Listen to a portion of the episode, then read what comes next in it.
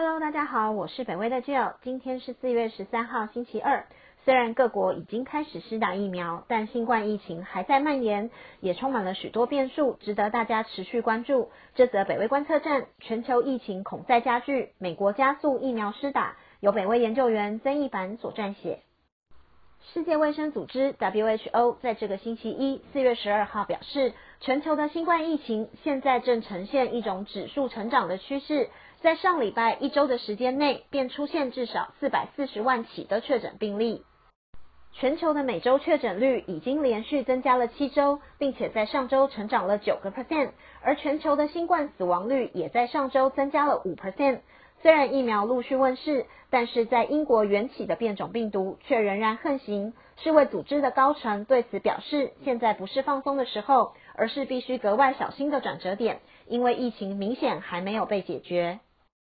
就在同一天，印度的数据显示，在二十四小时内有超过十六点八万的人民确诊，而从四月初以来，已经有超过一百三十七万的确诊病例，这也让印度超越巴西，成为美国之后全球的第二大疫情灾区。印度政府表示，从一月以来，他们得到超过一亿剂的疫苗，并且自今年四月一号起，开放所有年龄超过四十五岁的人民都可以来施打。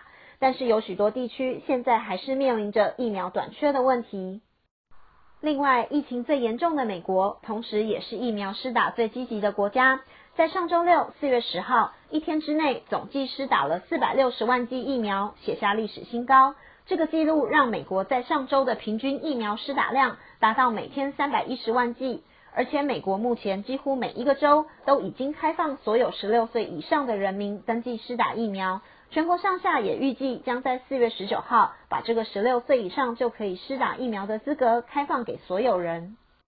话虽如此，随着天气逐渐回暖，美国疫情再次升温，每日的平均确诊人数在这个礼拜达到了七万人，这跟去年暑假的第二波疫情具有同样的规模。除此之外，去年源自英国的变种病毒 B.1.1.7 已经开始在美国成为主要的流行病毒株。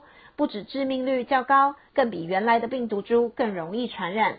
根据多位专家的形容，它是比原病毒株还要来得更黏。B.1.1.7 已经出现在美国全数五十周内，而且感染的年龄层比新冠疫情开始的时候还要年轻许多。根据美国 CDC 的数据，目前佛罗里达州确诊变种病毒的人数最高，紧接着便是密西根州、威斯康星州、加州和科罗拉多州。而 B.1.1.7 病毒目前占全美的确诊病例中达二十六 percent。美国 CDC 主任 Rachel Walensky 语重心长地表示，美国人民绝对不能在此刻掉以轻心，更必须加快疫苗施打的速度。他也呼吁各州的领导人要持续保持戴口罩及社交距离等防疫措施。这则北威观测站就到这里，谢谢您的收听。防疫工作真的不能松懈。大家也要记得互相提醒，继续加油。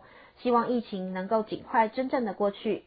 请继续分享、订阅北威频道，谢谢，拜拜。